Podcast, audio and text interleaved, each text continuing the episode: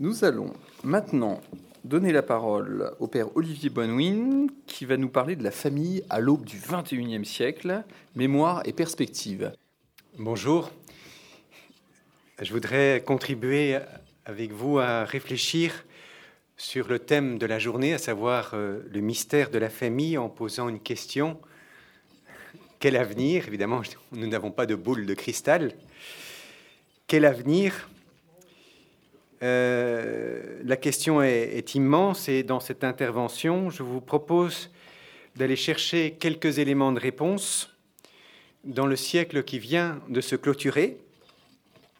En effet, nous allons faire mémoire de quelques éléments euh, de huit apports majeurs du XXe siècle, ainsi que huit défis qui sont euh, attachés, qui sont liés. Euh, c'est quelque chose que j'ai découvert dans, l'écriture, c'est qu'en fait, nous sommes toujours tentés sur les dons que nous recevons. Et si on veut comprendre ce que c'est que la tentation ou le défi, il faut d'abord voir le don reçu.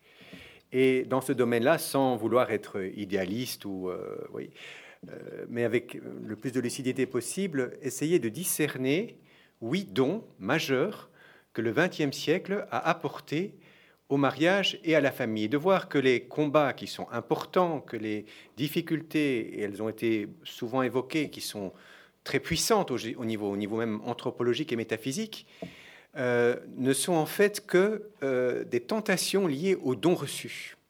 en tout cas, c'est pour une bonne partie.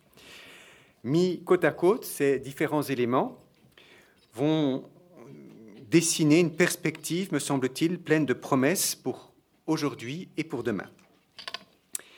Alors, la, première, le premier rapport, c'est celui euh, de l'amour, qui est de plus en plus apparu comme l'essence du mariage et de la famille, non seulement à l'intérieur de l'Église, mais également à l'extérieur de l'Église. Vous allez me dire, oui, mais c'est normal, l'amour est vraiment au cœur de, des relations familiales. Mais dans l'histoire de l'humanité, des, civilisations et des cultures, c'est pas aussi évident que cela. Bien sûr, au cours des siècles précédents, l'amour conjugal et familial était reconnu comme important et encouragé, surtout à un niveau éthique et spirituel, mais il n'était sans doute pas suffisamment perçu dans son épaisseur proprement anthropologique et son épaisseur même métaphysique. Nos ancêtres, en outre, étaient surtout préoccupés de la transmission de la vie et de la conclusion d'alliances patrimoniales avantageuses. Donc, c'était peut-être pas l'amour qui était. On se mariait pas nécessairement euh, parce que, par amour. Hein, oui. Je ne pose pas un, jugement de valeur, mais une constatation d'ordre historique. Avec Vatican II, et plus précisément avec la constitution pastorale Gaudium et Spes en 1965, le mariage et la famille sont réfléchis principalement à partir de l'amour, des numéros 47 à 52, et ce dans un langage théologique renouvelé, personnaliste en partie. D'où, suite au concile, un approfondissement extraordinaire de l'amour humain, de sa nature, de ses défis, de ses étapes, de ses joies, de ses peines. D'où également une floraison de la spiritualité conjugale, des spiritualités conjugales et familiales. Père Caffarel, par exemple, l'équipe Notre-Dame. Aujourd'hui, nous considérons cette approche comme normale, en oubliant souvent qu'elle est un des plus beaux fruits du XXe siècle. De ce point de vue, L'exhortation post-synodale de Jean-Paul II, Familiaris Consortio, en 1981, est un document vraiment prodigieux. Euh, cette exhortation parle de l'amour comme principe interne du mariage, principe interne du mariage, et de la famille. Euh, elle parle aussi de l'amour comme sa force permanente, comme son but ultime, comme sa vocation, comme ce qui constitue une communauté spécifique de personnes. Regardez en particulier les numéros 11 à 18. Je pense aussi à l'exhortation apostolique toute récente Amoris Laetitia de 2016, la joie de l'amour. nouveau, l'amour est mis au cœur de la réflexion.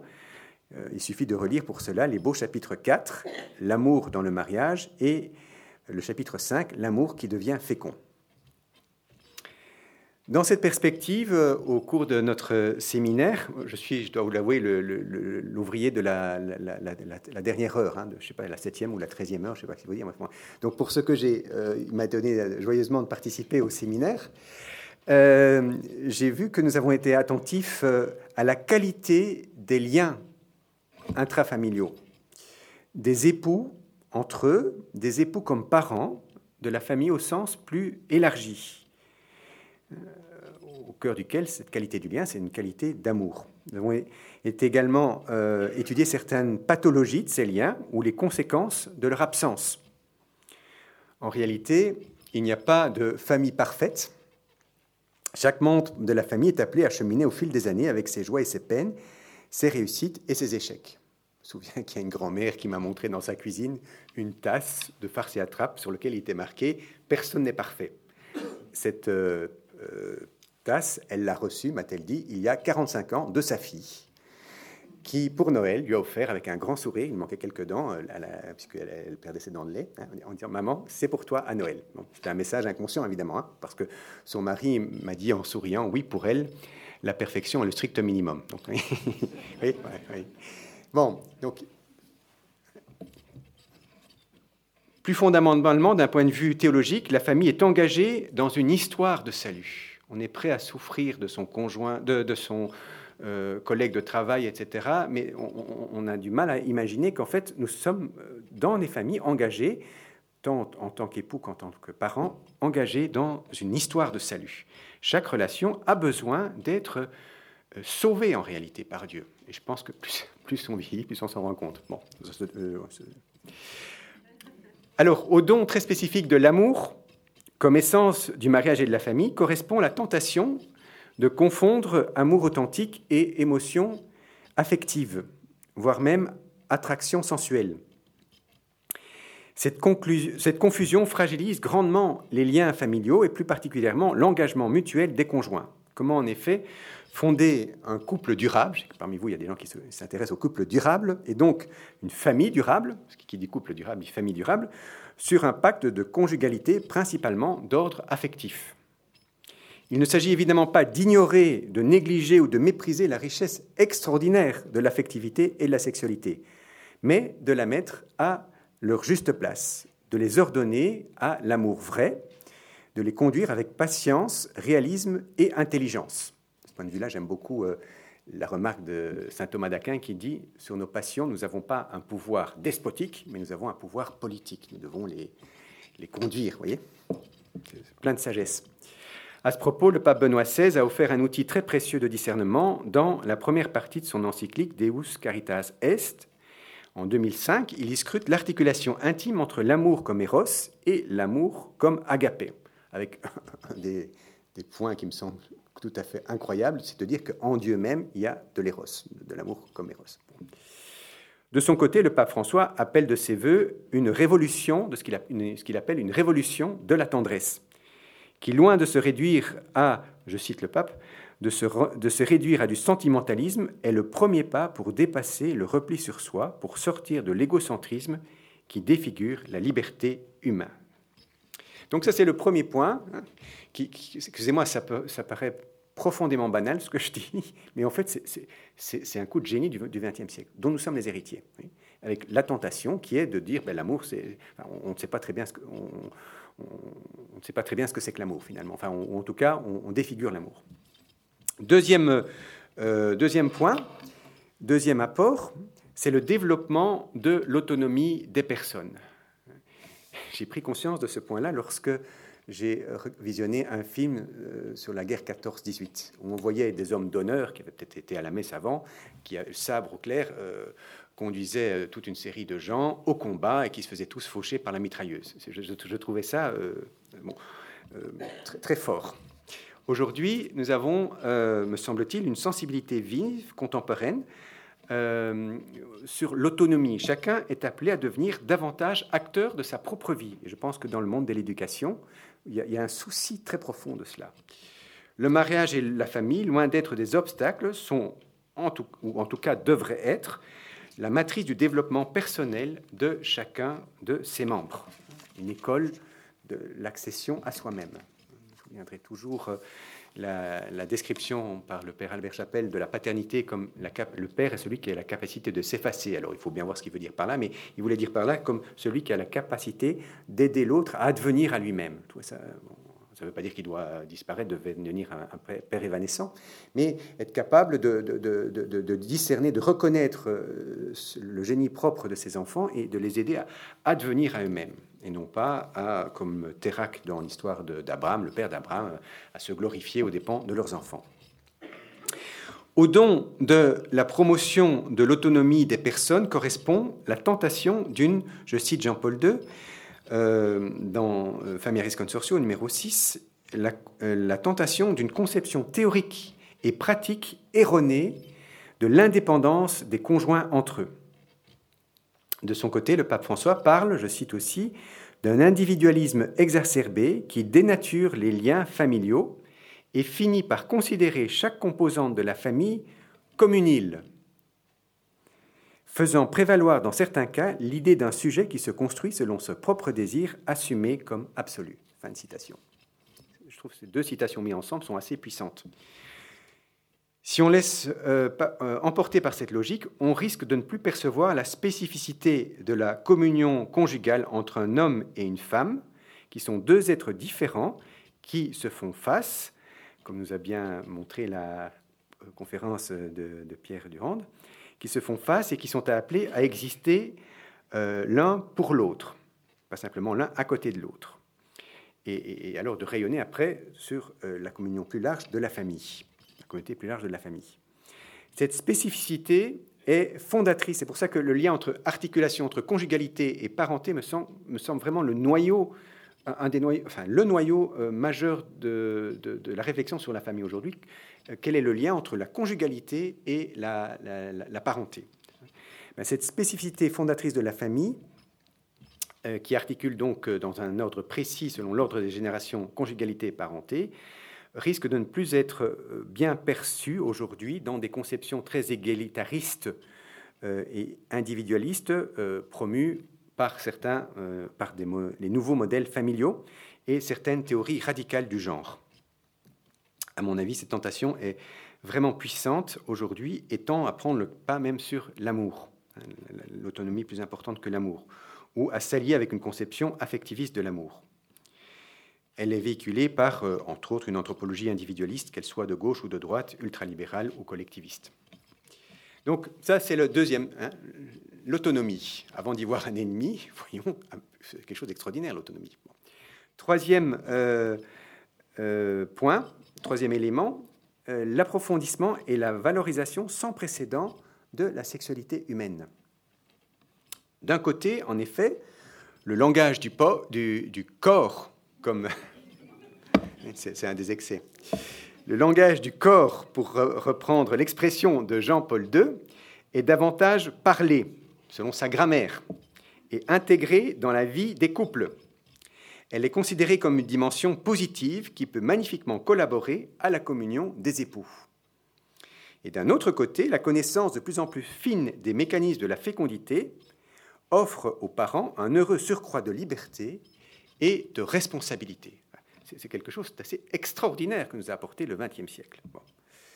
À ce don relatif à la sexualité correspond un double challenge, une double tentation, je ne vais pas m'étendre là-dessus, mais d'une part, il y a celle euh, de faire du plaisir sexuel un absolu, le sexe pour le sexe, indépendamment de toute relation à la fécondité, à autrui et à soi-même, telle qu'elle apparaît de façon peut-être particulièrement forte dans le virtuel.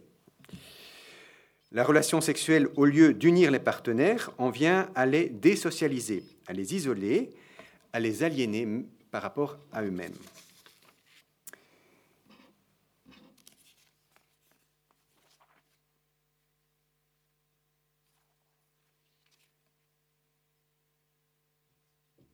D'autre part, euh, donc toujours par rapport à la tentation, euh, les tentations euh, qui, sont liées à ces apports majeurs concernant la sexualité humaine, il y a celle de la déshumanisation et de la manipulation de la fécondité.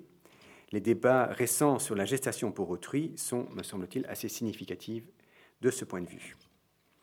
Quatrième élément, le respect et la promotion de l'enfant dans son identité d'enfant. Comme il y a beaucoup d'éducateurs, je pense, parmi vous, c'est un sujet euh, qui, a beaucoup été traité aussi dans le séminaire. Maria Montessori parle du XXe siècle comme du siècle de l'enfant.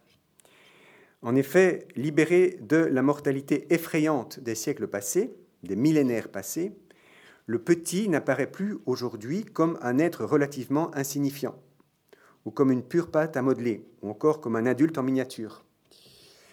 Il est davantage reconnu dans sa spécificité d'enfant, avec ses besoins d'enfant, avec son langage d'enfant.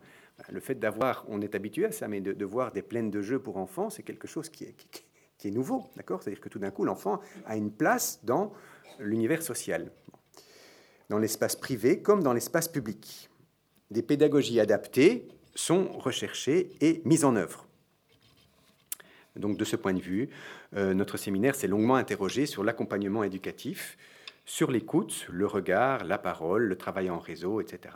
Je me souviens, lors d'un catéchisme, on je vais parler de, Dieu, c'est quelqu'un qui non seulement nous entend, mais aussi nous écoute. une des filles était rentrée à la maison, a dit à sa maman, Maman, pourquoi tu m'entends toujours, mais tu ne m'écoutes jamais la, question de, l'écoute était, me semble-t-il, vraiment au cœur de notre séminaire.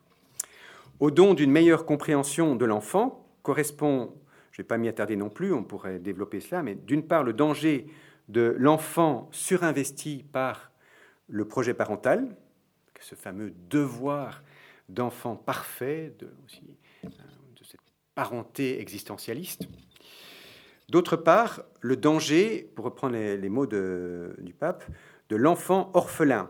Ça ne veut pas dire dont les parents sont morts, mais ça veut dire dont finalement les parents sont absents euh, et qui délèguent euh, la partie principale de l'éducation à des instances extérieures, jugées parfois plus compétentes qu'elles-mêmes. Cinquième élément, euh, le développement de la condition des femmes. Euh, pour, mémoire, euh, voici trois dates significatives euh, en Belgique. C'est moi, je suis belge, donc j'ai pris des, dates belges. En 1890, la loi du 10 avril donne le droit explicite aux femmes d'accéder à tous les diplômes universitaires. 1890, c'est pas si loin que ça.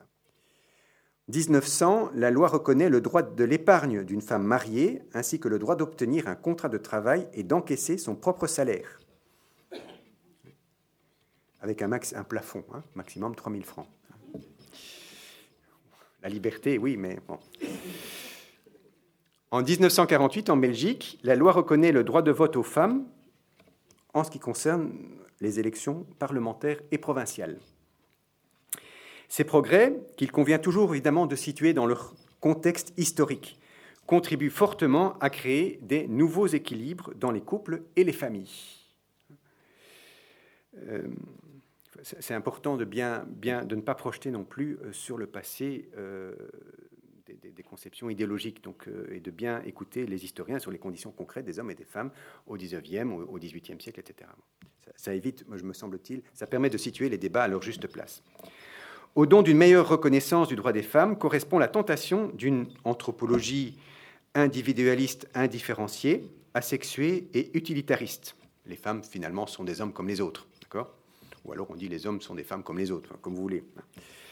Très centré sur la relation de pouvoir. Intéressant le mot empowerment, donc la question du, pouvoir qui, devient prégnante dans, la question des relations entre les sexes. Les conséquences pratiques sont considérables. En particulier, on risque d'oublier ou de marginaliser la femme comme épouse et comme mère. Et puis alors, dans, le travail, on, on, risque de demander aux femmes exactement les mêmes choses qu'on demande aux hommes dans les mêmes conditions, etc. Sixième point, donc, euh, c'est l'augmentation extraordinaire de l'espérance de vie. Je, pense qu'on aura, faudrait presque faire tout un séminaire sur, sur les conséquences, sur, les questions démographiques. C'est un facteur majeur. Il n'y a pas de si longtemps que ça, on se mariait pour 15 à 25 ans. 15 à 25 ans. Donc quand vous vous mariez, vous dites, voilà, j'en ai pour 15 ou 25 ans. L'homme travaillait dur au champ ou dans l'industrie, la femme mettait au monde de nombreux enfants et les éduquait. Puis il mourait. En Belgique, l'espérance de vie à la naissance est passée entre 1880 et 2012 de 46 ans. Donc en 1880, on avait, les femmes avaient 46 ans d'espérance de vie. Et aujourd'hui, c'est 83 ans. Et les hommes, 43, 43 ans et 77 ans. Le temps de vie en couple s'est donc considérablement allongé. Puis alors aussi, quelque chose qui est nouveau aussi, c'est que tout d'un coup, les, grands-parents ben, meurent, plus, tard, d'accord? Donc ça aussi euh, repose des nouvelles questions. Euh, l'amour conjugal et familial a davantage le temps pour se déployer, s'affiner, s'enrichir. Euh, s'il est bien compris, le temps est l'allié de l'amour, hein, contrairement à une certaine conception de l'amour et de la fidélité. La fidélité est une vertu essentiellement créative. L'amour peut aller plus loin, y compris en ce qui concerne le lien entre les générations. À ce don de l'augmentation de l'espérance de vie correspond en partie la tentation du divorce. C'est dans cette perspective-là qu'il faut situer le, divorce, entre autres. Certes, le temps, comme je disais à l'instant, est un allié objectif de l'amour, mais à certains moments de l'existence, il peut être redoutablement éprouvant. Puis nous avons vu euh, en première partie là, les statistiques intéressantes de ce point de vue-là puis il y a aussi à réfléchir, et je pense que c'est aussi un des apports positifs du XXe siècle. je pense qu'il y a aussi une, réflexion sérieuse, notamment des nouvelles générations, sur la place des anciens. Hein, il y a des, nouveaux projets qui sont pour l'instant encore des projets pilotes, mais euh, trouver une place nouvelle pour les anciens.